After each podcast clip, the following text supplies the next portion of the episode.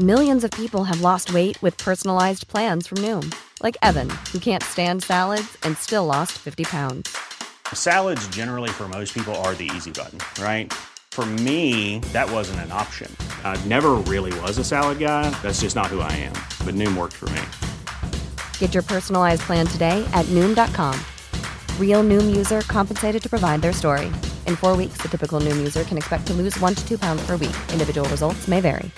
Hey, it's Paige DeSorbo from Giggly Squad. High quality fashion without the price tag. Say hello to Quince.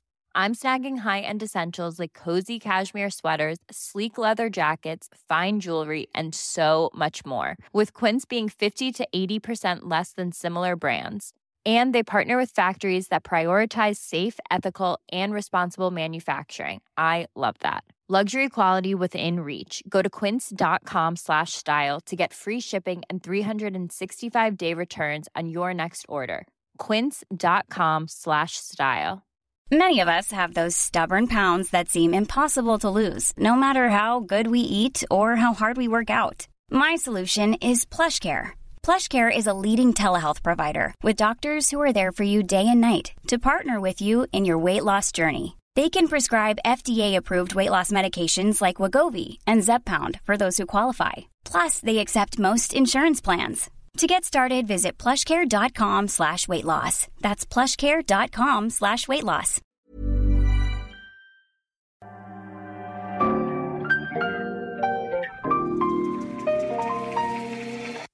Bienvenidos a Isanaholic, el podcast que amplifica la conversación sobre la cultura de diseño y las industrias creativas a través de sus protagonistas.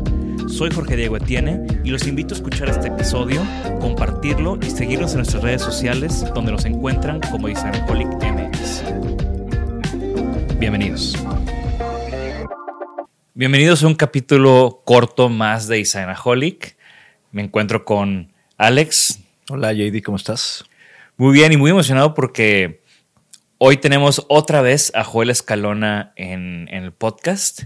No en presencia, no en, no como, no en persona, pero tenemos aquí una de sus piezas y el día de hoy en este episodio corto, que para los que nos escuchan por primera vez, estos capítulos cortos donde Alex y yo buscamos pues discutir de temas, de objetos, de productos, de cosas que creemos que son pues esas discusiones que disfrutamos mucho tener con unas cheves pero tenerlas aquí en el, en el, podcast y también abrir hilo a que ustedes también participen en los comentarios, ya sea en las redes sociales o en YouTube, eh, sobre estos temas que estamos poniendo en la mesa.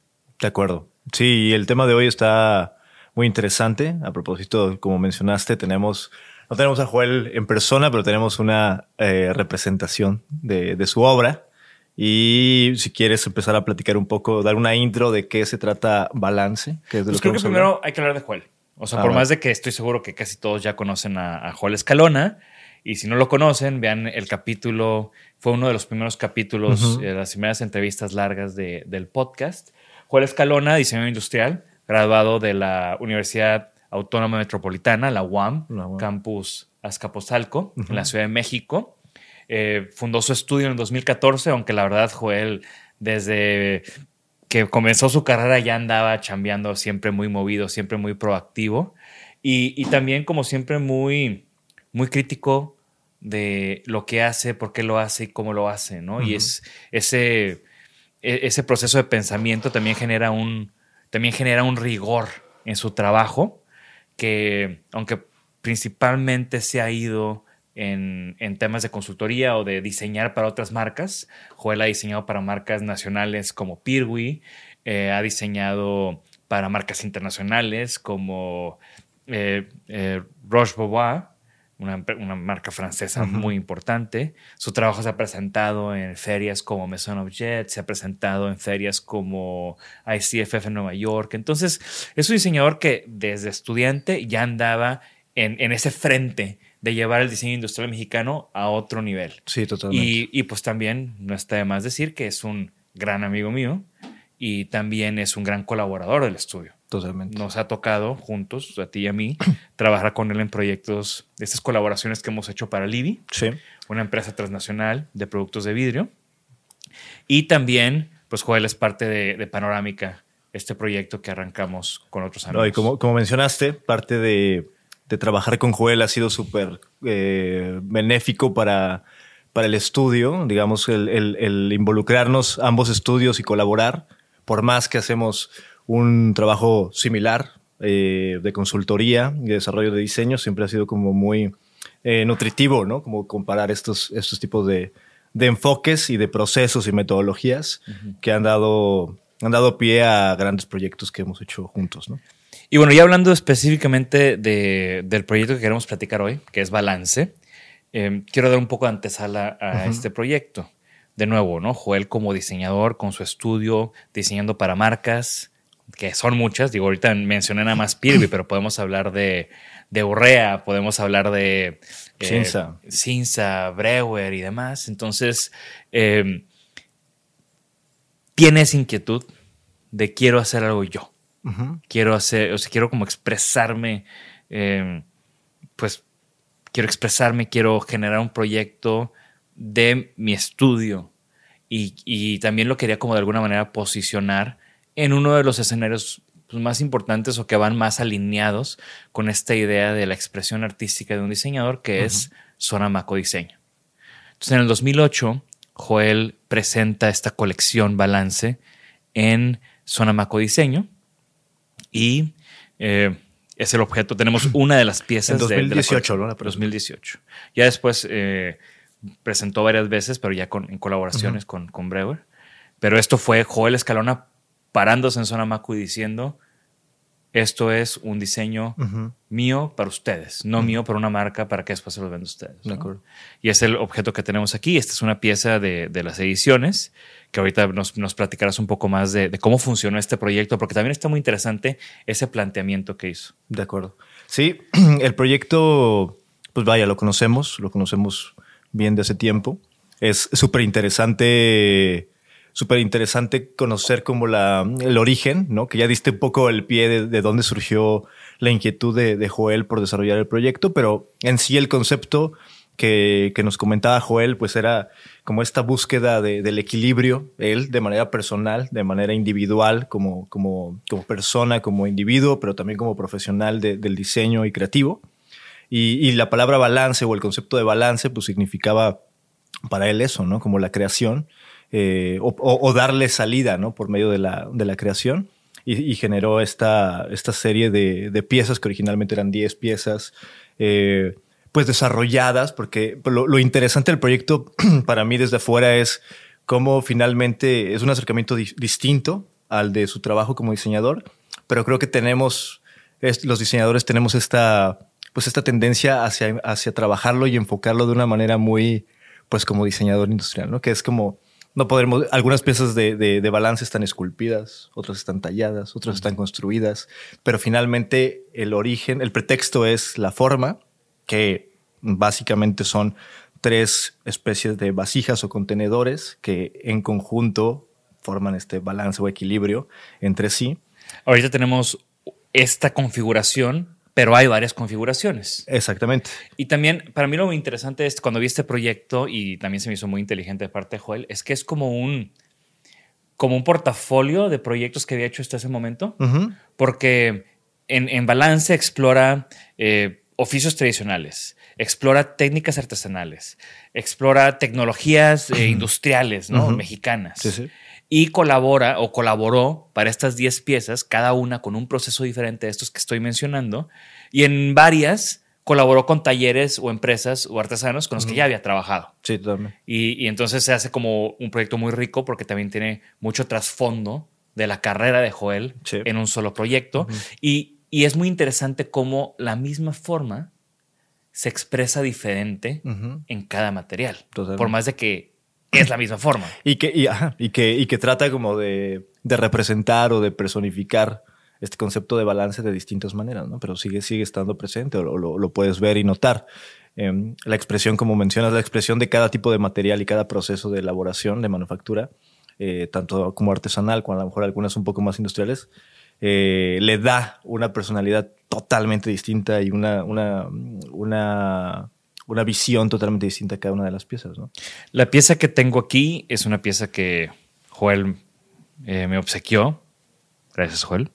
Y yo no Eh. tengo todavía Joel. no, no, es para- Es la pieza de madera. Lo que me gustó es cómo también describe cada pieza. O sea, por ejemplo, aquí tenemos la madera y con la madera él habla de, de qué es el material con, con el cual los diseñadores pierden su virginidad. O sea, porque es accesible, porque es Pues fácil es- de manipular. está, está a la mano, es, es fácilmente transformable, ¿sí? De acuerdo. Y, y, o sea, cuando, cuando, cuando escuché eso, dije, claro, o sea, sí, es. es- Sí, Entonces, esa es eh, la pieza que yo tengo ahorita, pero también hubo otras, eh, como decíamos, ¿no? otros oficios, otros talleres.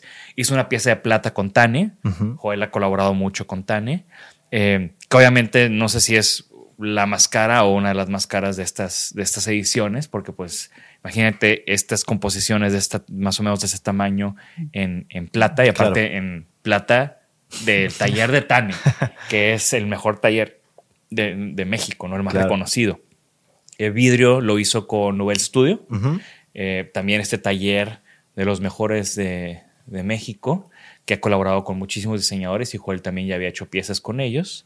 y, y bueno, creo que esa pieza fue un poquito más grande por las limitantes de, Del- de- los- del material y los procesos. Trabajó con mármol, trabajó con obsidiana, que también a mí se me hizo como increíble la pieza de obsidiana Sí, porque creo que trabajó con unos talleres que están ahí cerca de las pirámides de, De Teotihuacán, ¿no? de Teotihuacán, que ahí como que hay mucha obsidiana y muchos tallercitos, ¿no? Entonces esas piezas de obsidiana estaban increíbles. las de obsidiana creo que son mis favoritas. No las he visto en persona, pero se ve increíble.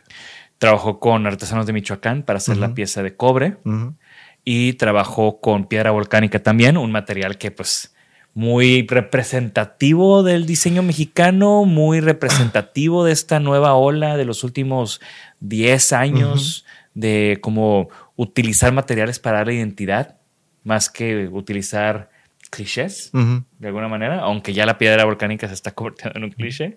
Eh, pero bueno, esta pieza del 2018 creo que todavía estaba en la cresta de la ola. Eh, hay también Peltre, que también son los que me gustan mucho, que los de Peltre los hizo con Cinza, que es una empresa del Grupo Industrial Saltillo, de aquí cerca de, de Monterrey. Joel eh, ha sido uno de sus clientes o de sus proyectos, los que ha hecho con Cinza, ha hecho ollas y sartenes, que comparten un poco como esa idea de Libby, de trabajar con esas empresas enormes, con esta industria masiva mexicana y ver tus productos en tiendas de autoservicio, Walmart, Sorianas y cosas así, que creo que como diseñadores industriales es una de nuestras metas y lo fue con Libby y lo sé, sé que fue con Cinza para Joel y poder hacer que ese tipo de talleres se presten a colaborar en este tipo de ediciones limitadas, pues también tiene muchísimo de valor. Sí, claro, porque en ese cruce donde estás hablando de real volumen de fabricación, un alto volumen de fabricación, por ejemplo, en estos productos de, peltre, y luego como hacer el contraste y llegar a proponer y hacer el experimento, o llevar a ellos a hacer el experimento de obtener piezas pues, únicas o, con una serie limitada, pues está súper chido. Hay una, hay una pieza que no sé si es reciente, a raíz de lo de Taller Maya, que es como tejida, que no aparece en estas ediciones, o no, de balance. Creo que cuando, no estoy seguro y ojalá y no la riegue, pero creo que Joel hizo una colaboración para la exposición de Artesano entre Artistas, Mm. que es esta exposición del Museo de Arte Popular. No sé si la hizo para eso o la hizo para otra Pero exposición. sí existe, ¿no? Sí, Sí, no- sí no existe, es más grande. y, y tiene como este concepto, ¿no? Ya. Y también eh, hay otras dos piezas, otros dos materiales que nos faltan, que es barro y eh, cerámica. Cerámica. Que no quiero ni siquiera pensar en la complejidad de ser, de, del- entendiendo el proceso de cerámica, eh, pues hacer como esta composición, porque seguro fueron moldes diferentes, luego juntarlos, pero entonces la, el- el- la pasta no está totalmente dura, entonces de seguro fue un relajo, ¿no? Claro. Eh, pero creo que también es parte de, de- de lo interesante de este proyecto, ¿no? Como querer lograr la forma, querer tener esta continuidad en los diferentes materiales y también entender como los diferentes procesos y demás. Todas fueron piezas de edición limitada. Ujú. No sé si, eh, de seguro, no, o sea, bueno, no sé si hay todavía ediciones por ahí, eh, pero creo que sí vale la pena que entren a la página de Joel y que vean todos estos materiales, no nada más la pieza de madera que tenemos aquí enfrente. Eh, y también es un proyecto que habla de esta necesidad de diseñador para expresarse, que por más de que estés trabajando eh, en, en una línea como nosotros, ¿no? que es consultoría, que es dar servicio, pues hay cierta, siempre una inquietud de decir algo y manifestar algo. Pero esa era una de las cosas que quería comentar contigo. Una es primero hablando de Joel y tú siendo, siendo además de, de colega, colaborador, amigo, amigo cercano de Joel.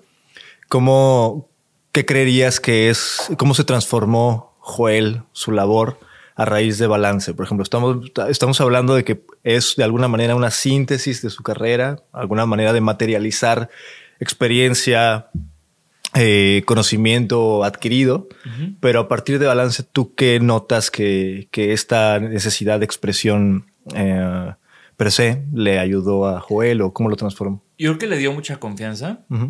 Creo que sí fue un parteaguas en, en su carrera. Eh, creo que a raíz de ahí salieron proyectos como los de Brewer, con quien ha tenido continuidad en este escenario de, de Sonamaco. Y, y creo que también fue como ese último empujón para ahorita que está muy enfocado en su proyecto de Nono, que nos platicó en el capítulo de, de, de la Un entrevista. capítulo largo, sí. Creo que ahí hay también algo que ver, ¿no? Como yo puedo desarrollar, yo puedo gestionar, yo puedo comercializar. Obviamente no, no, pues no es una edición, son productos ya de, de línea, obviamente productos de línea muy bien hechos y que principalmente para exportación, eh, por su gran calidad y por las circunstancias de mercados en las que estamos. Pero creo que esto sí fue como ese comienzo, ¿no? De, Ujú. de- de Joel eh, dándose cuenta que aquí hay un camino, ¿no? Y no siempre tengo que tener un intermediario de otra empresa, de otro editor, para poder eh, hacer proyectos. Creo que también hay un, ahí, a nosotros nos ha pasado, ¿no? Y creo que ahorita estamos como en, un, en una etapa de, de darnos cuenta de esto, o sea, con el proyecto de Galeana que, hemos, que hemos estado haciendo, ¿no? Tenemos muchas cosas que, que queremos hacer y, y a veces nuestro ritmo es mucho más rápido que el ritmo de la industria. Entonces, darte cuenta que también puedes tú hacerlo.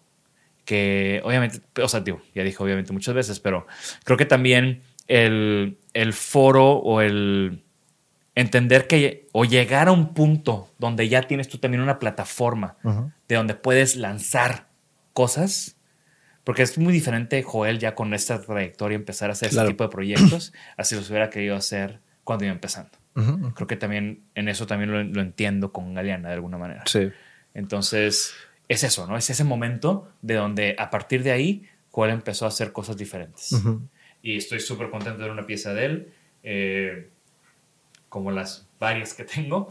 Eh, siempre es bueno rodearte de, de piezas de tus ídolos y también de tus compañeros, colegas y amigos que admiras tanto. Siempre. Entonces, de nuevo, vean el capítulo de Joel, se los vamos a dejar en los show notes para que conozcan a fondo su trabajo, su trayectoria y conozcan también el proyecto de Balance. Les vamos a dejar aquí el, el link también.